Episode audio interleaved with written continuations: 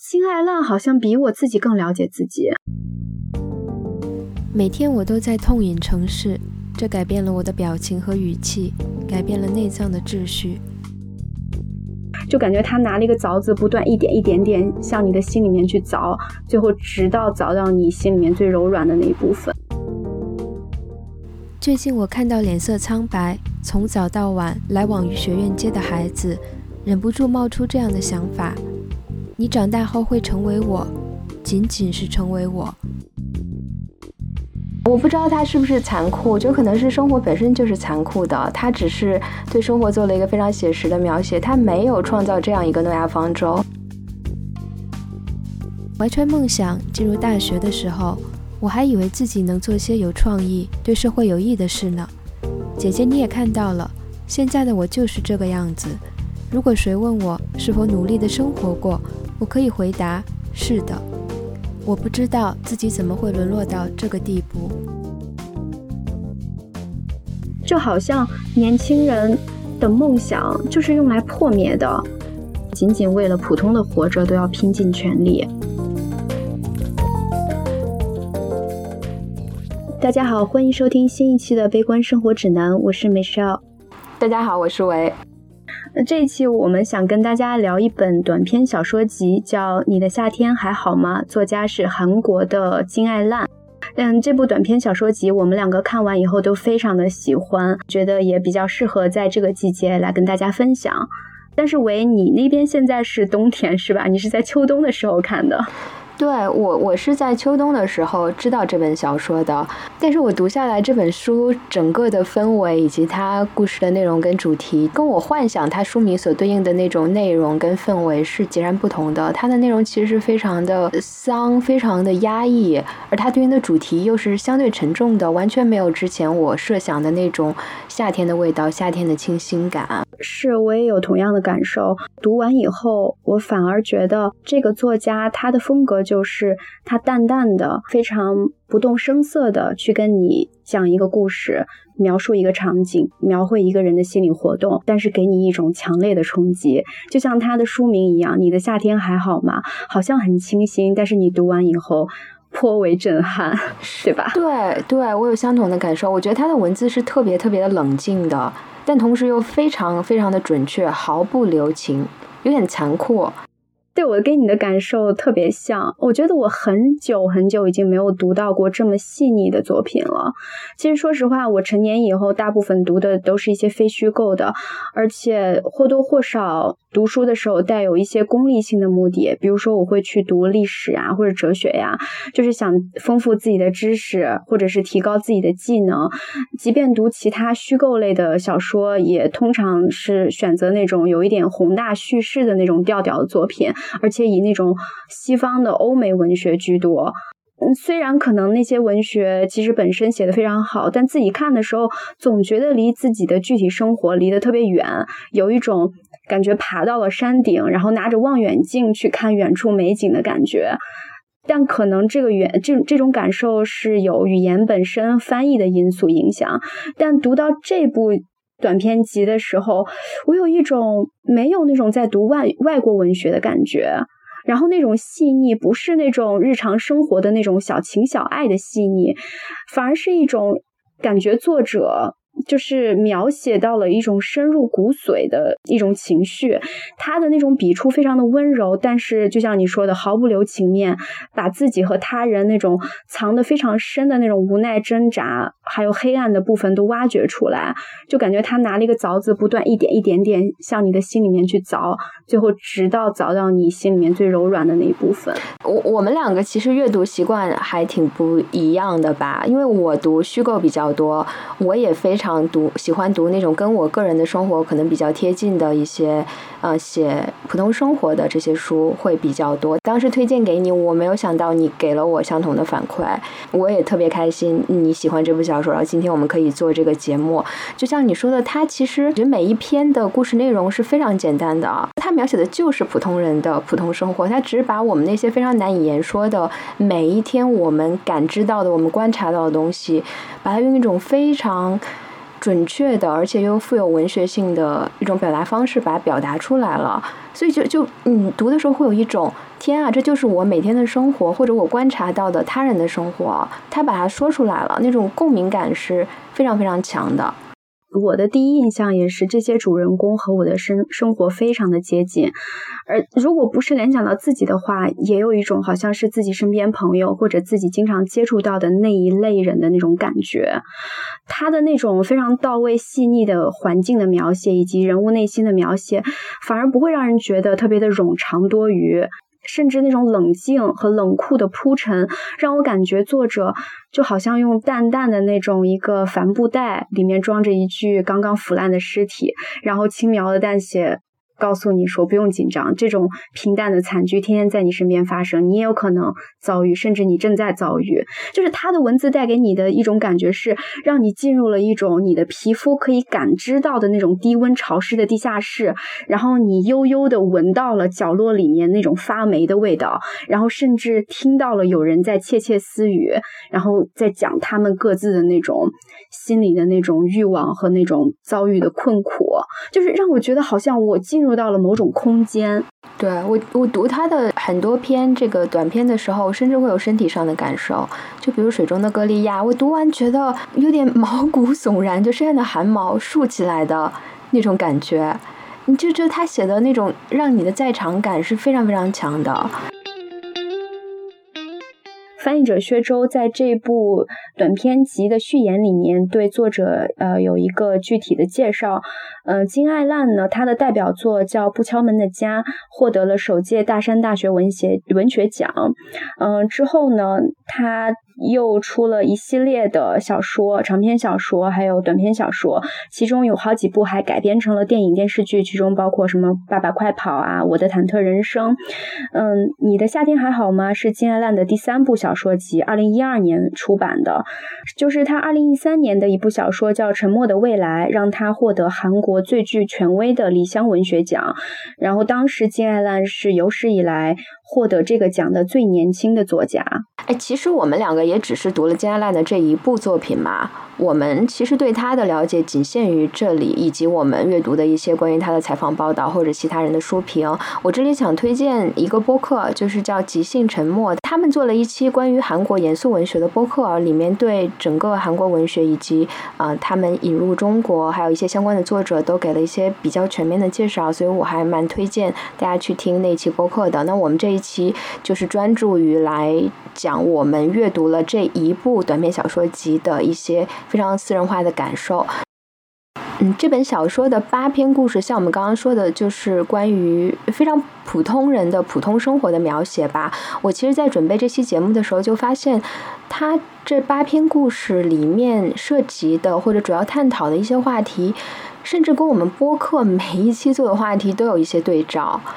就比如说，它涉及了消费主义、阶级的话题、女性之间的友情、亲密关系。原生家庭、生育、就业，比如经济发展啊，或者资本与个人的关系啊，等等等等。我们为什么有共鸣？因为这也是我们非常关注，或者是每一天困扰我们的这些话题，它都有涉及。对，其实通过这八篇的阅读，虽然我还没有读到金爱烂的其他作品，但是我仿佛感受到了一种根植在我们东亚文化的一种共通的那种气质，这也是我们能够更加理解或者是觉得感同身受的原因之一。我们可以谈一下我们印象最深刻的几篇，第一篇。名字就叫你的夏天还好吗？它其实作为一个开篇，也是全书的题目。这一篇不是整部书的最出彩的一篇，但是它是带我一口气读完这本书的一个一个原因吧。因为这一篇。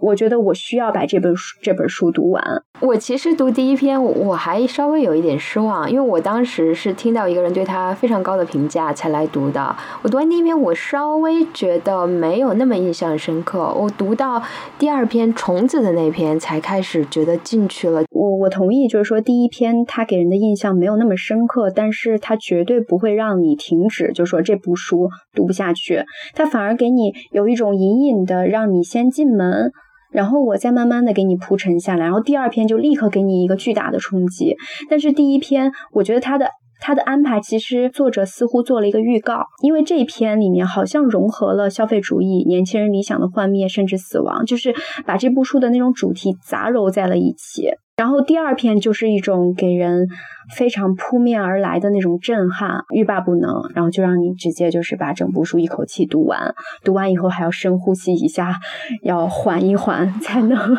才能想想，才能梳理一下自己的那种思绪。对，第二篇虫子也是我印象非常深刻的一篇，它似乎整个。小说里面都充满了隐喻。它讲的是一个意外怀孕的孕妇，跟她的爱人住在一个嗯相对偏僻的嗯不是那么富裕的一个呃首尔的一个区一个公寓楼里面。然后她意外怀孕了，她不时的常常会见到各种各样的虫子。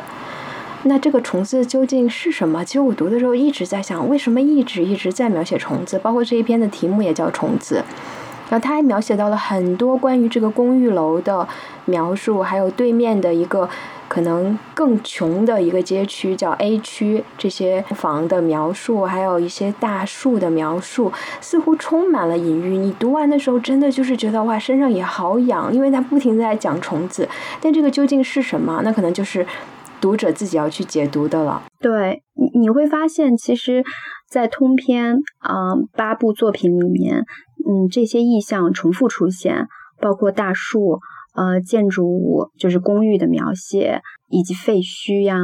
城市，他也很喜欢描写。对对，城市。然后你刚刚讲说这个虫子到底代表了什么？这一篇就是虫子第二篇，它有一种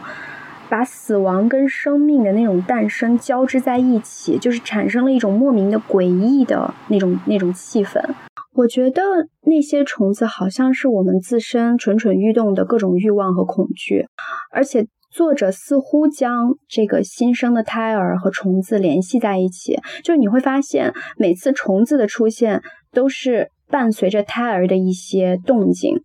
你你记得第一次她丈夫看到虫子的时候？是这个女主人公告诉她的丈夫说：“我月经没来。”然后她的丈夫脸一下子就好像煞白，然后看到了某种恐惧的东西。其实她丈夫是看到了虫子。所以说这个编排我觉得特别的神奇，让我感觉胎儿是我们的一部分，从我们身体而来，但是最终它要跟我们分离。不受我们左右，就是不受我们控制。那这就好像就跟我们的欲望和情感一样，就是我们的欲望和情感是从我们身体和内心发出来的，但是我们最终又控制不了我们的欲望和情感，甚至有一部分欲望，我们想要极力的去跟它分离，把它去除掉。然后他有一段对那个 A 区域有一个大树，因为拆迁。然后那个什么推土机把那个古树就摧毁了嘛，然后那个古树的那种残肢呀、尸体呀，全都被被扔在了那个他们公寓的悬崖底下，就那那那个废墟之上，最后。有一段描写，就是这个女主人公因为一个事情，她就不得不到这个废墟之上去寻找一些东西。结果在这个废墟之上，她发现很多虫子从这个大树的尸体里面爬出来。她把大树进行了一个女拟人化的比喻，这让我感觉就是那种古老的大树的倒下，城市吞没了它们，也吞没了一切，好像吞没了人们长久以来坚坚守的或者是悉心维护的某种特别珍贵的东西。就是这种大树到底象征着什么？可以从整部作品八篇里面去细细的探究。但是它在这里面，好像它象征着某种价值和希望。然后虫子从大树的尸体里面爬出来，好像象征着我们由于生活的压力，由于生存的这种无奈，我们抛弃了，不得不抛弃一些曾经我们非常珍视的一些东西，最后换来的是一种日常欲望的满足。嗯，而且他其中提到了一个细节，是这个虫子从这个空心的大树中间爬出来，它爬的方向是爬向了首尔的市区，而他们住的地区呢，其实是首尔的边缘。我们其实抛弃了一些我们非常本真的东西，然后去就走向了这个现代化的一个过程吧。在这个过程中，你是要有非常非常多的代价的。整部作品里面。嗯，几乎好多篇都提到了拆迁，都提到了这种城市化的进程。城市里面人们作为一个都市人的这种生活，以及很多，比如说年轻人从农村来，经过各种考试复读，然后努力的去投身到这种城市生活里面，作为一个新的都市人，作为韩国在这段历史时期经济不断的发展，然后大兴土木。呃，城市的那种喧嚣和尘土飞扬的那种感觉，快节奏的生活给每一个人日常生活的影响，以及精神层面的影响，你在每一篇都能看到作者在对这些问题进行探讨那种端倪。然后他会用很多这样的意象，比如说大树被推土机推倒、拆迁、强拆，然后旧的公寓楼被推，就这类的情景，他都会塞在每一篇的故事里面。呃，引用他的在虫子的那那里面讲的一句话，其实就是能看出他其实很非常想探讨的这方面的话题。我讨厌汽车声，却又在全身心的吸收这些声音。每天我都在痛饮城市，这改变了我的表情和语气，改变了内脏的秩序。然后，另外一篇《水中的歌利亚》应该是。这个短篇小说集里面最受关注和好评最高的一篇了。我个人感觉它的意象和氛围的处理也是最极致的一篇。是的，但是它的情节也非常的简单：一对母子，主人公的父亲刚刚去世，然后母子相依为命，不愿意搬离要呃要被拆迁的公寓楼，然后又遇上大雨造成的水灾，他们就被困在了这个已经被废弃的建筑物里面，然后最后也断水断电，充满了黑暗、死亡、腐烂、恐怖的那种气息。短篇。小说里面自己用的这句话就是“世界像一个巨大的水上坟墓”。后来呢，这个母亲呢，因为呃丈夫的离开啊，她自己又有糖尿病啊，精神上又遭受了极大的打击，所以她最后就郁郁而终了。那这个少年呢，最后自己去寻求生存，自己去寻求救赎的这样的一个过程。而且他其中的一些意象，嗯，比如说父亲是一个工地的工人，嗯，然后因为一些事情。嗯，没有得到公正的待遇，去抗议呀，去爬到什么塔吊上去抗议，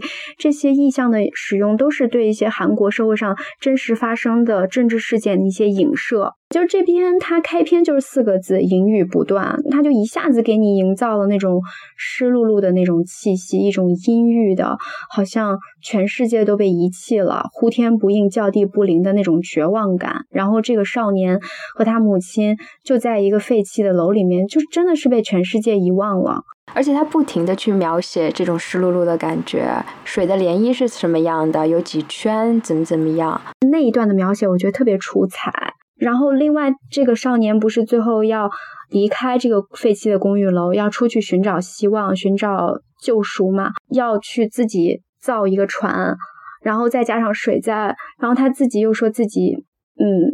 划的这个船不是诺亚方舟，整个的这个像一个特别大的一个比喻，就像灾难降临人间，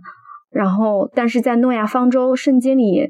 上帝是给了人类希望的。因为诺亚方舟上面承载了生命和重新开始的希望，但是在这篇小说里面，我觉得金爱浪就特别的残酷，他没有给这个少年什么希望。这个少年周围全是什么死狗、死猪环绕，啊，然后也没有吃的，他只有那种就是水中的塔吊，特别冰冷的那种塔吊，自己也不知道要飘到哪里去。这个少年他抓住了水中的这个塔吊，他可以。在这种洪水当中获得一时的这种安宁，可以苟延残喘一段时间。但是当他爬到这个东西上，然后往往外一看，还是茫茫的一片汪洋大海，就是没有任何希望。水中歌利亚塔吊再坚固庞大，它始终不是能救赎这个少年的诺亚方舟。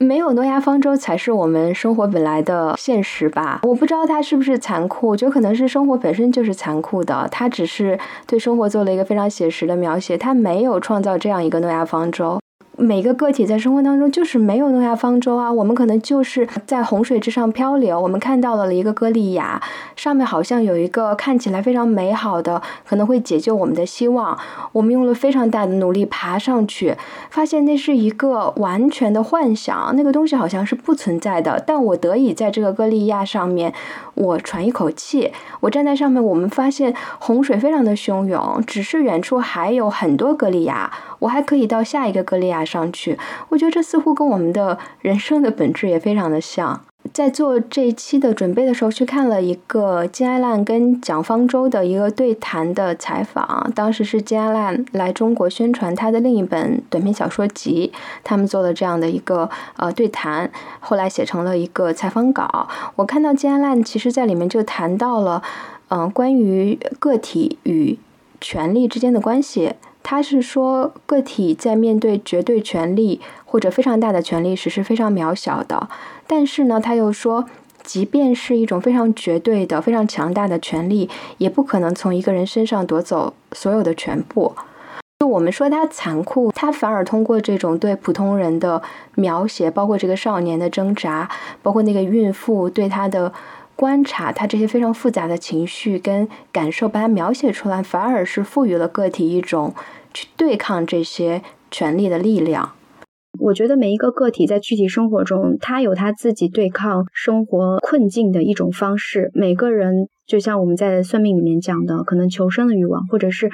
想要让自己生活过得更加有尊严的这种力量，会被激发，会在一个困境中会被激发，可能激发出来的那种力量会超出你的想象。但是呢，这种作者在这篇文章里面这种环境的营造，会给读者一种非常绝望的感觉。嗯，他的主角是一个少年，而且其他片的主角也都是年轻人。通过他的情节的安排，你会发现。这个少年从他父亲那里继承了很多求生的一些技能，但是他在他父亲那一代按部就班的、辛辛苦苦的、老老实实的去从事一个重复性很高的、很很很低微的一个工作，就可以养活自己，甚至可以去跟随着这种经济发展的潮流去买一个随大流去买一个公寓楼。但是在他这个时代，似乎已经没有那样的一条路给他走了。就是无尽的汪洋大海，他不知道怎么样去寻求一个出路。怎么讲呢？你把一个年轻人放在这样的一个残忍的环境当中，给他，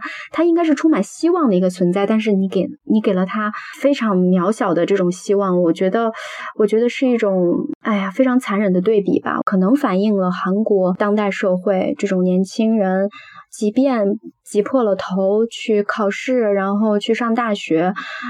最后出来以后依然。没有机会去从事一份体面的工作，或者是赚到一个能够过上普通人生活的一个一个一个工作吧。这个主题可能在其他的几篇里面都有提到，比如说三十岁那篇，对吧？对他不断的提到年轻人就是没有做错任何事情，但是有一天忽然发现自己一无所成，却负债累累。对，三十岁也是我们印象特别深刻的一篇，它也是整部书的最后一篇，集中讲述了年轻人毕业后求职非常难，各种挣扎，最后陷入一个传销组织的一个女生，向曾经一起补习的学姐写信的方式，讲述自己经历和内心挣扎的一篇短，呃，一篇文章。对。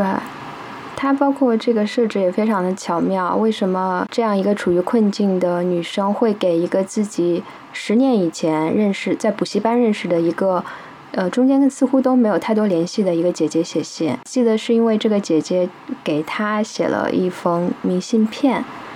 她收到了姐姐的这个明信片，就非常的感动，她就决定写一封这样的信，来倾吐自己内心的这些苦楚。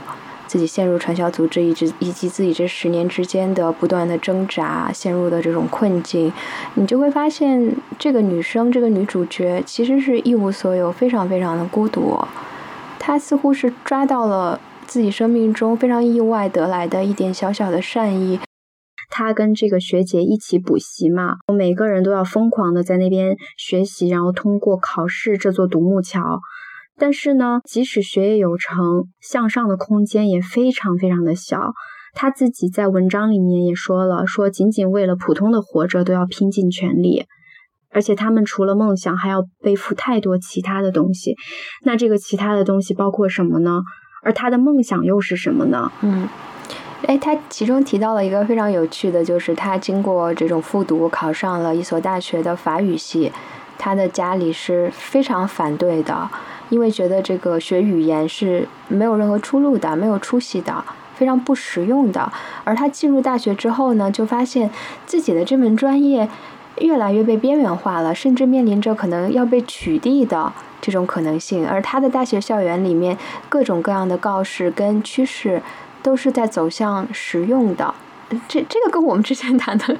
也有点像呀，我们的大学生活 是呀，嗯，对呀，就是你会发现，你观察，比如说原来的什么亚洲四小龙，因为韩国也是亚洲四小龙之一嘛。我跟很多台湾人也聊过，台湾年轻人也觉得，就是说在台湾这个社会，可能经济发展到一定程度，你会发现给年轻人的机会非常少了，然后上升的空间非常狭窄，阶层非常的固化。包括大陆也一样吧，现在慢慢往那个方向发展，然后教育也特别急功近利，文科就被鄙视嘛，甚至要面临被取消的这种风险。他这篇里面，我觉得他是讲到了一些关于阶级的问题吧。他其实里面非常多篇都在讲这种阶级的问题。我发现韩国人真的非常喜欢讨论阶级，包括《寄生虫》，还有李沧东的《燃烧》，都在不停的探讨这个问题。嗯，他其中有一句话，我是觉得非常写的非常非常的好。这个女生被拉到传销组织以后，她就会说自己为什么作为一个高知的女性会相信传销这种东西。他甚至在被拉到传销之处去听这种传销的培训的时候，他还在坐在里面非常的自视甚高，觉得我是一个上过大学的人，我是不可能被一些嗯所谓的传销这种东西所欺骗的。我是有智慧的，但他最后还是被陷进去了。他就用了一句话来描写，他说：“我被单纯的逻辑迷惑，或许是因为我试图不去看处于金字塔最底层的人，或者从未想过自己也会成为这样的人，或许认为只要不是我就行。”这个就写的非常的准确。我们很多时候可能就是这样的，我们是不去看他们，不是他们不存在，我们也没有想过自己会成为他们。这一段其实我也非常喜欢。有时候我们对于我们的教育和我们所掌握的那种具体的知识是盲目的自信。但是我们对于我们的欲望没有一个清楚的把握，我们以为我们不会被某一些宣传所蛊惑，但是我们的欲望会驱使我们去相信。最后，其实我们不是特殊的那一个，因为你看这个传传销组织，他用的这个宣传语是什么？只要努力就能实现梦想。这句话其实本身来讲，应该是一个很理想主义、去激励人斗志的话，现在却成了骗人的幌子。而且在主人公的描述里变成了一种俗套的说法，但是他也提到说俗气的话最能打动人心。其实社会的现实是什么呢？现实其实是你再努力，大几率也不太能实现你自己的梦想。这段真的写的太好了。我们接受的教育就是你就是要努力呀，努力你就能成功，你就能实现自己的梦想。但在这部小说当中，他赤裸裸的告诉我们，这是一个骗局，是传销组织用来骗我们的，是对我们每个人有着巨大诱惑，但是它不是真实的，这个真的太残酷了。而且你在信里面也可以看到，这个写信的对象，这个姐姐，她自己的求职的生涯也是非常的困难的。她毕业以后八年都没有找到工作，主人公还在信里面说：“八年啊，八年发生了什么？姐姐都经历了什么？”这八年的岁月就这么被浪费了，青春就这么消逝了，再也找不回来了。就好像年轻人的梦想就是用来破灭的。而且，这我记得当时你跟我提到过有一段话，我们两个都感触颇深。这个女主人公在一个培训机构兼职过嘛，然后看到一群非常天真烂漫、充满这种希望的高中生，她就冷冷地看着这群高中生。最后说：“你们长大了可以成为我，但是仅仅是成为我。”对，他说：“你长大会成为我，仅仅是成为我。”啊，这个说的我真的我心里就是往下一沉。对，就是把你的这种希望全都抽干了，给你的发展空间是非常局限的。年轻人本来应该是这个社会的希望嘛，有着无限的可能性，但是在这里，挫折又一次把你的这种幻想打破了。他对年轻人其实充满了对他们的未来充满了忧虑的，他们的未来究竟是什么？那个未来可能没有那么的美好，仅仅会成为我。那我究竟是一个什么什么什么境遇呢？也是一个非常，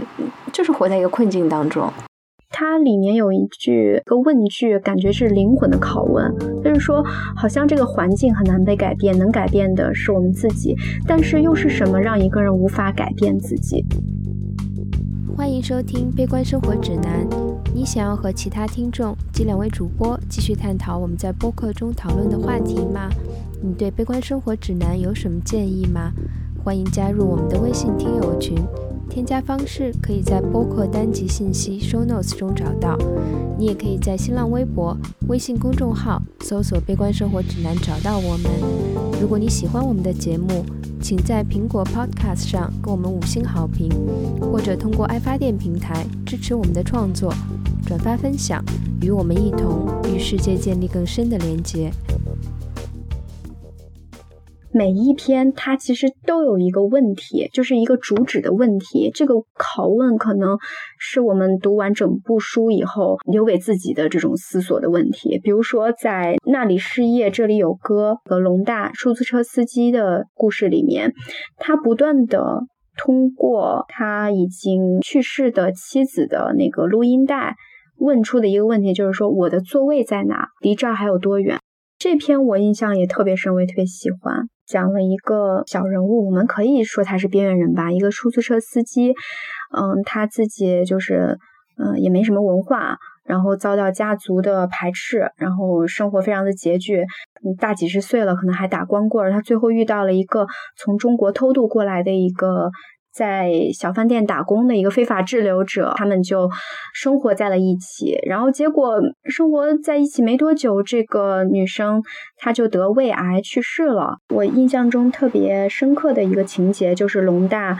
第一次想给明华，就是这个女生来求婚的时候，就没有没有说出来，在一个咖啡厅里面没有说出来。对，然后第二次他把明华带到了一个高级西餐厅。我以为他会说出类似于“嫁给我吧”，结果他说出来的是“和我一起过吧”。小人物他们之间那种朴素的情感，没有那么多的点缀和装饰，仅仅就是两个孤独的灵魂。抱团取暖，就那种平淡，反而是非常打动我的一种东西。他们的蜜月也没有说是我要去哪哪哪去旅行，他们就是两个人就在一个半地下室里面，美美的去休息了一段时间。因为他们之前就一直在没日没夜的去工作，像龙大他可能一天工作十几个小时开出租车，所以他们这样的人的幸福，或者说他们的蜜月的度过的方式，就是完完全全的去休息，然后两个人互相抱在一起。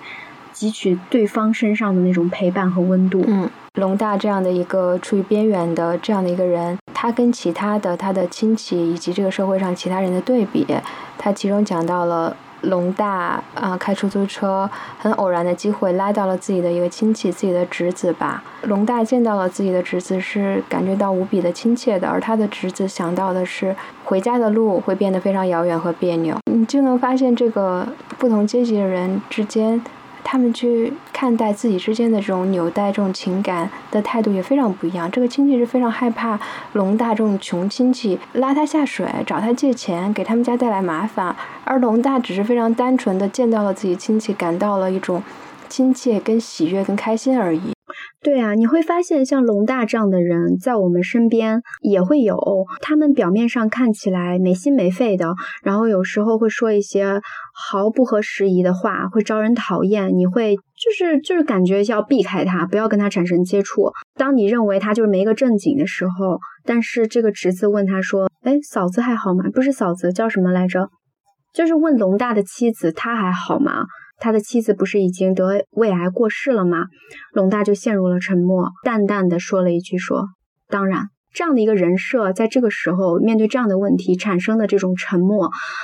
让我觉得意犹未尽。在这样的小人物身上，你可以看到命运对他的打击，以及朴素平凡的爱情对于他来讲是多么多么的重要。就是他们已经非常孤独了。”他们生活中的唯一的可以获取温度的平凡的陪伴，上苍都要把它夺去。你会觉得在他们身上发生太多残酷的事情，但是当他们谈起的时候，就是淡淡的。他们也不会去给别人不断的去哭诉，说，嗯，他他死了，我好我好伤心。他他们只会可能回到他自己的半地下室里面，默默的流泪。对他。其实，在写这个龙大对亡妻的思念，一直是在通过他学中国话、听这个录音带来表达的，非常侧面的描写，并不是直接的写他多难过，他怎么样？就像你说，非常淡淡的，或者通过去描写他所做的一件事情，他日常的习惯，你能看出他其实非常思念自己的亡妻的。就像那个录音带里面，明华给他录的，说我的座位在哪？这样的问题对于他们来讲可能没有任何意义，就是座位可能早已设定好，他们人生的结局或者是他们人生要走的那条路选择非常少，你不断追问也没有任何结果。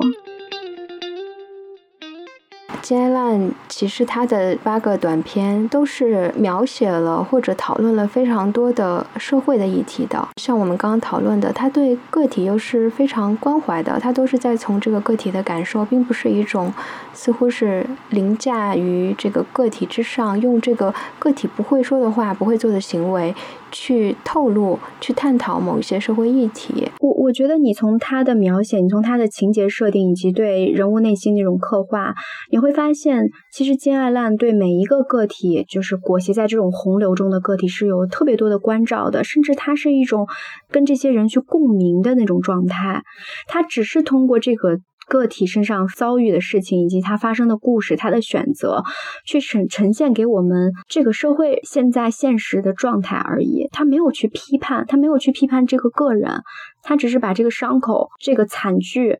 甚至是不是悲惨，就是普通的一个场景给你看，让你去做评判，让你去思考。他甚至会觉得，在这些洪流里面的个体。其实是毫无选择的，他们才是应该受到同情的那一群人。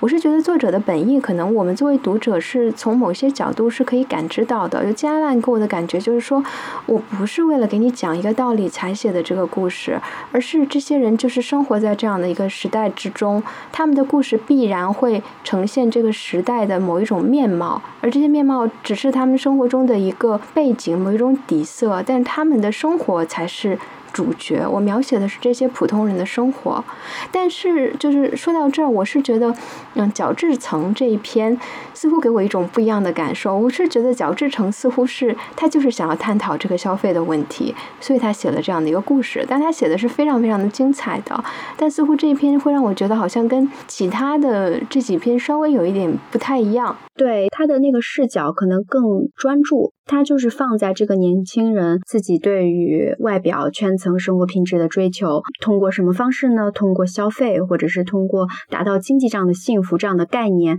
比较单一的这种角度来出发，就是把这个呃力量或者是笔触琢磨更多的是这些细节。我觉得，对他探讨的话题似乎是特别明显的，可能稍微跟其他的比。呃，没有那么复杂，所以读起来似乎是你能清楚的知道作者想要跟你讨论的是什么。讨论就是消费与这个人与这个女性之间的关系。在读这一篇的时候，我们也联想到了之前做的那期播客关于消费主义的那一篇。当时我们可能就是单纯的去诉说自己对于消费主义的理解，以及自己身上的发生的一些改变。可是我们其实没有用特别具有穿透力的那种语言去描述自己。在享受消费主义带来的愉悦的时候，那种真正的感觉是什么？但是当我们看到这一篇的时候，金爱浪好像比我自己更了解自己。这篇故事写的是一个二十八岁的女性吧，初入职场的女性，她要去参加一个好朋友的婚礼。去婚礼之前呢，她给自己第一次做了一个指甲。他写的这个做指甲的过程真的是太出神入化了，就是我们作为一个消费者的那种心理，呃，第一次做这个东西，对他的这种渴望，对他的观察，但又有点胆怯，然后走到了这个店里呢，你又有点不知所措，你又怕露怯，所以因为怕露怯，所以你又做了一些非常 不理智的消费行为，还有你在真的享受了这样的一个服务，你身上的那种麻麻酥酥的那种被人。照顾的感受，他描写的非常非常的好。金艾拉描述的说，他在做美甲的时候，美甲师。在按摩他的手指，给他打磨，然后又给他用很多的这种产品，让他有产生了酥酥麻麻的想要睡觉又非常舒服的那种感觉。我就非常能切身体会，我我做头发或者做指甲的时候也会有那种感觉，就想让这个事情持续下去，永远的持续下去。我想沉浸在那种状态里面。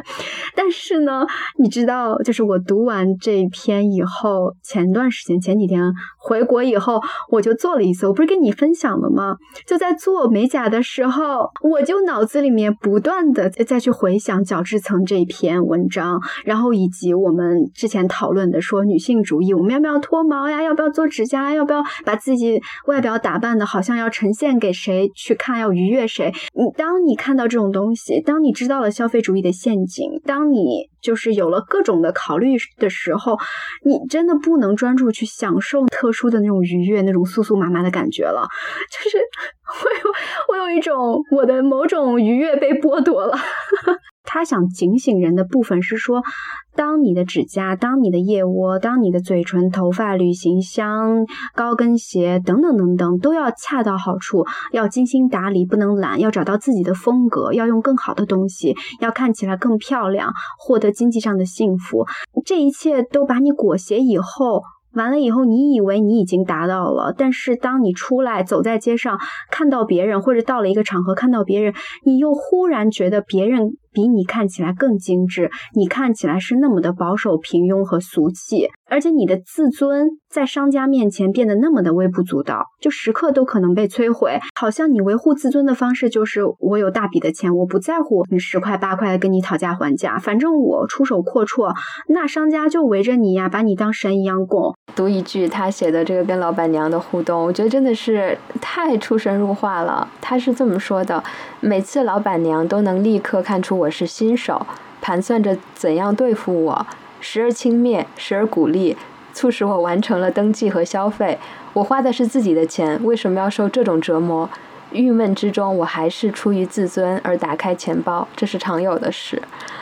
我就是我读这篇的时候，我真的嘴角一直在上扬，就是觉得天呐，我们这种非常不想被别人知道的这种感受，这种心理活动，竟然有人能这样准确的把它写出来。我就是大为震惊，我觉得特别的，就是自己带着一种觉得哇，这真的好好笑，自己的这种心理被写出来的那种心态啊。我觉得他这篇里面有特别多这种戳到人内心的那种描写，会让人觉得天呐，作家愿意写这样的，我从来没有想过这个东西去值得书写的这一部分，或者是我我这个心理，我就觉得他在我他不值得见光。就他见光是不光彩的，竟然有人把它写出来了。嗯，有一种裸体，嗯，有一种裸体被暴露在别人面前。嗯，他还有一段，他说他看到别的朋友也过得很光鲜，他说他希望朋友过得好，朋友过得好是好事儿，幸好不是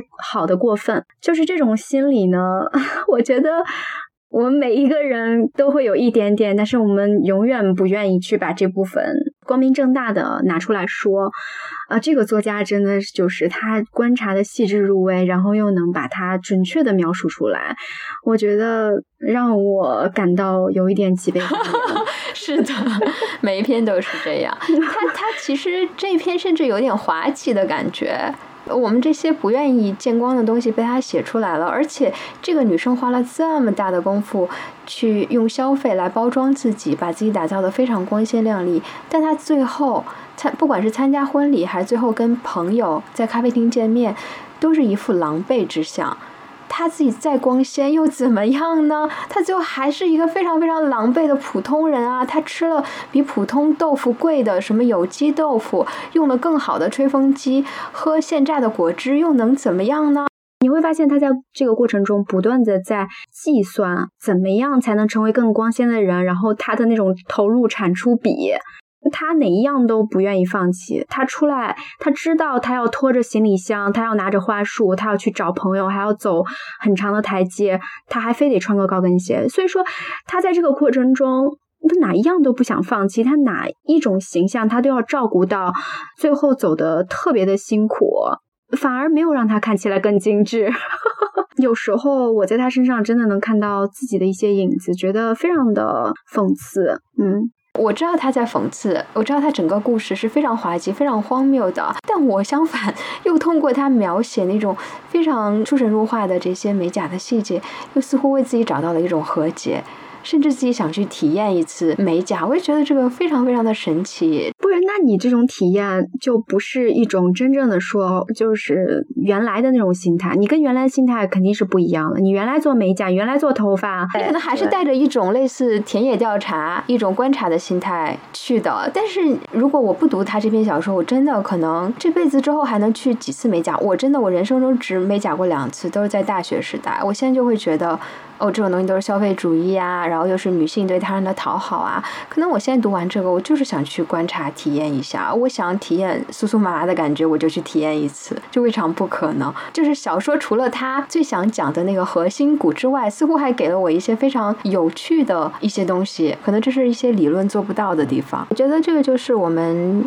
可能现阶段会经常面临的一个问题吧，就是当你开始思考，你可能就很难去感受了。就思考跟感受中间可能有某种张力，但是我我我是觉得阅读像《加拉》这样的小说，其实是帮我们打开感受的一个过程吧。其实我读这本小说之初，我看了它的一些简介，很多的这种宣传跟简介都会说，啊，这是一本关于女性的小说小说集。里面非常多的主人公都是年纪在三十岁左右的女性，她也提到了很多啊女性特有的话题吧，包括女性的友谊啊，还有生产啊、亲密关系啊、亲情啊，嗯，步入年老啊，包括跟消费的关系。你觉得你阅读的时候有这种非常明显的感受吗？它真的是一本女性主义色彩非常强的这样的短篇小说集吗？我在看的时候倒是没有。过多的去想说啊，这是一个侧重于女性角度，或者是给女侧重于给女性看的一部作品。但是当我看到序言里面作者简介的时候，他说或许会激起中国女性读者的共鸣，我一下子就觉得有点被冒犯，就是我挺生气的，因为我觉得这部。短篇集，它讲的很多东西其实是有共通性的，因为可能作者本身是女性，她的这种观察更加细致入微，而且她更能从女性的角度去观察这个世界。但是呢，她讲的问题永远永远都是共通的，没有一个性别的区分。虽然有一些角色需要女性来承担，比如说生产，嗯，比如说做美甲，但是它所背后所反映的那个内核的问题。是这个时代所共通的，是男女都共通的一个问题。当然，我我我知道，可能现实生活中，女性读到这么细致入微的、非常细腻的描写，可能更加能感受到那种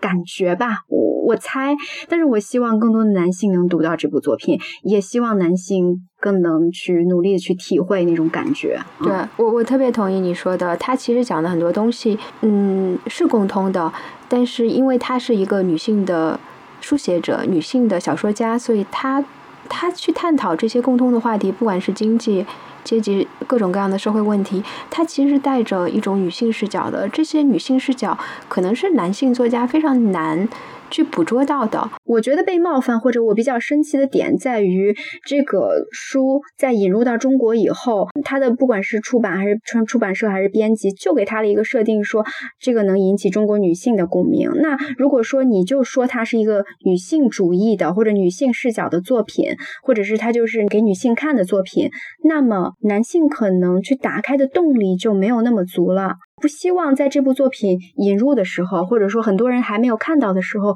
你就给他一个性别上的定性。而且女性的视角，它应该，它就是一个人类的视角啊！你为什么要用要把女性的视角这么特殊化的去处理呢？好像女性视角是一个第二视角，好像它不是一个主要的视角，它是一个辅助视角。嗯，把女性视角当这当做一个特例来来讲的一个事情，可能。编辑在给这本书定位的时候，他们就选取了一个。角度吧来做宣传，你说的这种情况，我理解应该就是大家对这种女性视角的一个误解吧。就像你说的，大家觉得女性视角那就是女你们女性自己的事情啊。如果这本书一旦跟女性两个字扯上关系了，那男性可能就很少去阅读，因为女性被认为是不重要的。你们就在自己的那个小圈子里读一读，情情爱爱就好了。那金阿烂写的这些非常深刻的探讨社会议题的内容，可能会被埋没，因为这个。女性视角的几个字，但实际上可能真的是我们整个社会对女性的这种偏见、误解跟贬低，导致了这种这种情况。除了这部作品的所谓的女性视角，整部作品八篇短篇小说里面，它会有一些一以贯之的一些主题，或者是它不断出现的一些意象。嗯，我自己看来可能分这几点吧。第一点就是刚才不断讲的年轻人，在这个不管是韩国社会。特有的，还是我们整个世界现在这个洪流之下，他们的机会非常少，这种向上的空间也非常的狭窄，需要做各种各样的妥协，没有什么所谓的伟大的可可值得追求的梦想可言，仅仅是挣扎努力做一个普通人。然后另外就是城市的快速发展，不断的挤压个体的生活空间，你会从他们居住的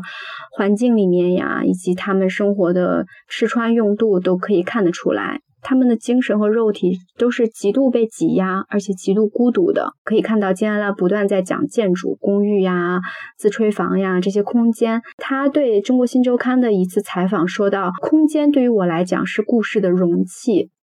我觉得这句话就，当然我不能说我完全的 get 到他的意思，但我觉得特别的深刻。这句话，对对。他在和蒋方舟的对谈里面也提到了，他说：“我对都市生活的描写一直以来关注的是空间，空间对他来说是一个非常重要的一个架构吧。”他提到说，创作小说比喻成盖房子的话，他没有把社会当作是建筑的水泥钢筋结构，而是希望这些社会社会议题。作为这个房子持有的某种特别的味道而存在，读者他可能会一眼就能看到这个房子的结构，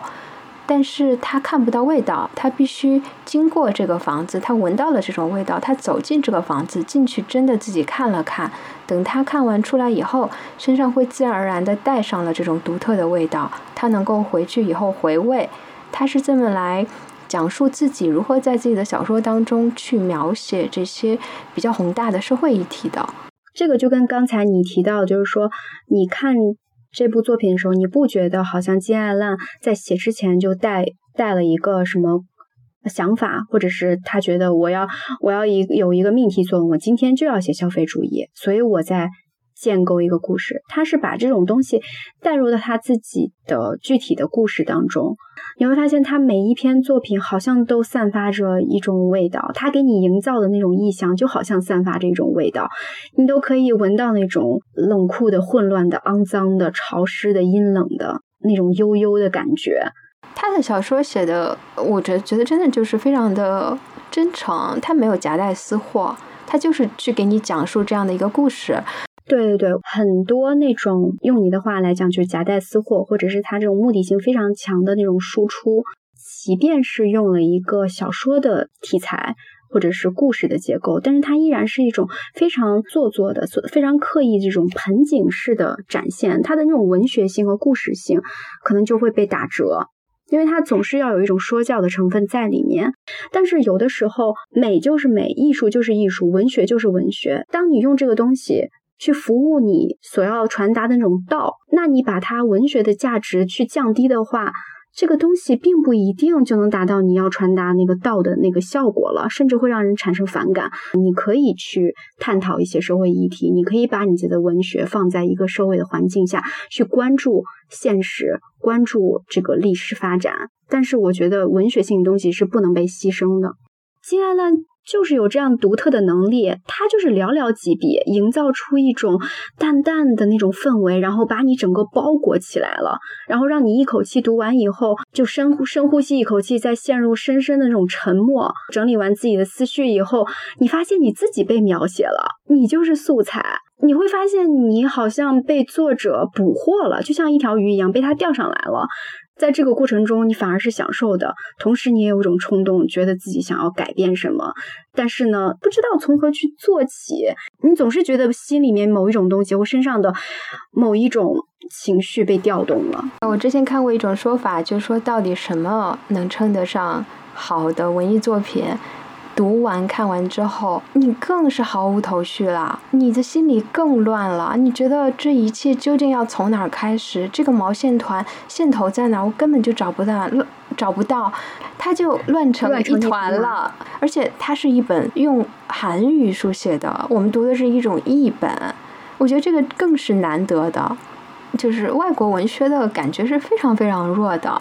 哎，但是我前一阵看了一个说法，就是应该是在跳岛里面听到的吧？就那个播客，他们请了几个做呃外国文学翻译的翻译家来讨论，可能这种呃就是翻译家他们追求的也不一定是完全的没有那种外国文学的感觉，因为有的可能某一些语言它的这种语序呀，或者呃它的这种。表达出来的感觉就是跟我们中文非常不一样的，所以你翻译过来就是多多少少的带一种翻译腔。如果你把这个翻译腔完全去掉，你其实是感受不到这个作者自己的。特有的魅力的，所以我其实真的不知道，接下来真的就是写成这样吗？还是说，呃，翻译这边做了一些调整，让他们更适合我们中文的阅读？还是说，韩文与中文天然的这种相近，就让它读起来是更顺口的？我觉得语言方面，因为我们也不懂韩语嘛，所以也不得而知。但是我觉得，像东亚、中国、韩国，在它在社会现状以及它的历史进程，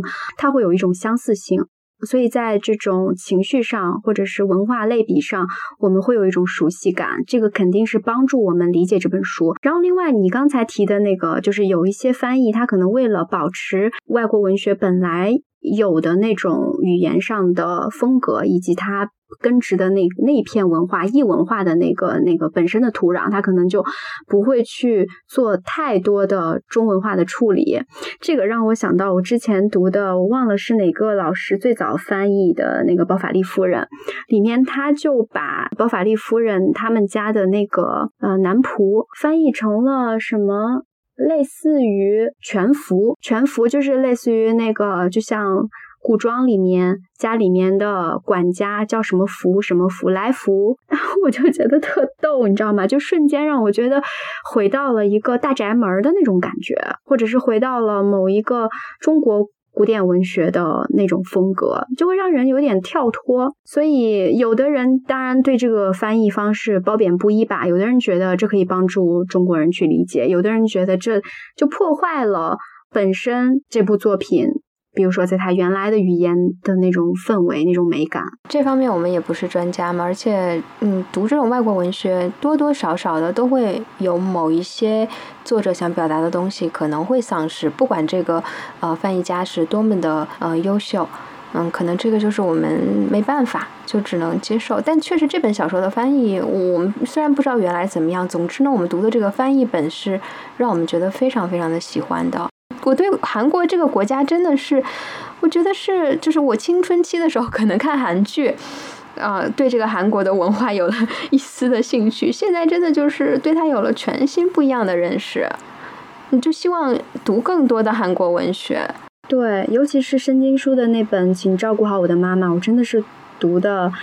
边读边哭，然后真的是真的，我也是。然后我就会有，我就会时常想起我奶奶，因为她描述的那个时代可能更符合我奶奶她的生活的状态，所以就那种亲切感油然而生。你就会觉得哇，我好想跟这个国家、这个国家文化、这个国家的人产生更更紧密的这种连接，就想跟他们多做交流。觉得自己要去抛弃一些偏见和无知。其实我们对周围的这些亚洲国家的文学，嗯，认知都是非常有限的。就起码我们普通人来说，我们看到的这种聚光灯下的，大多数都是日本的这些作家的一些作品。像其他一些国家，包括那天我在啊梁文道的八分节目里听到听友让梁文道去推荐马来西亚的文学。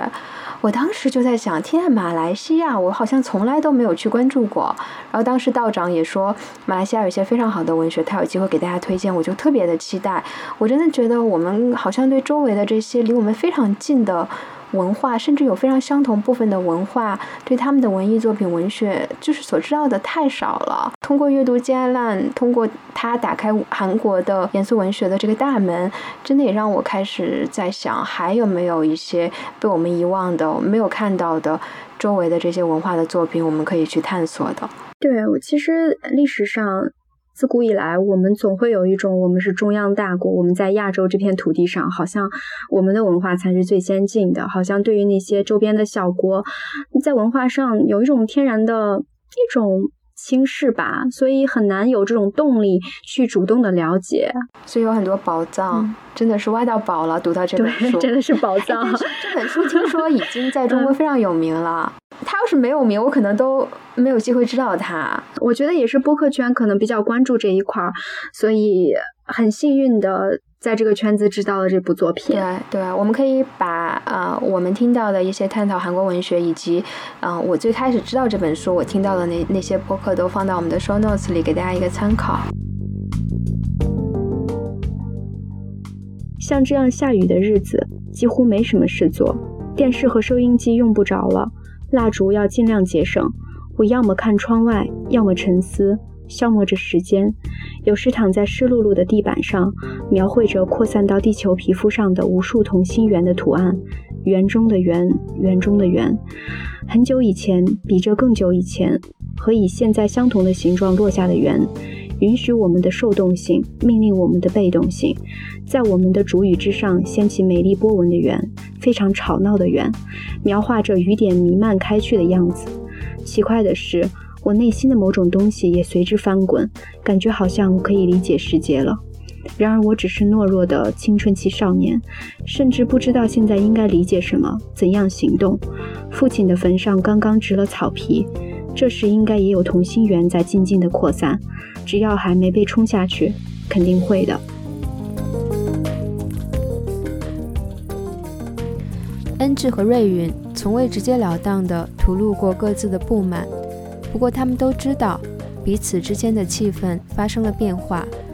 也就是说出来显得小气，藏着掖着又会憋闷的某种东西。带着这样的感觉，十三世纪高棉式的屋顶。古树的美丽，吴歌女神的乳房，刚刚到达他们脸颊的风，都变得毫无意义了。他们情不自禁地开始期待，快点回韩国算了，不，还是快点见到约好在越南集合的多宾更好。这样一切就能回归原位，像什么事情也没有发生，继续愉快的享受旅行。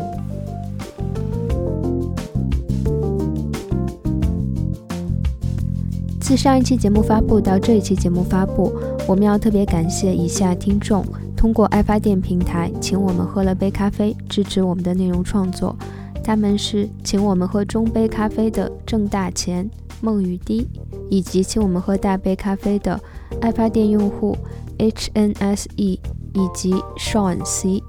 谢谢大家的支持，下一期再见。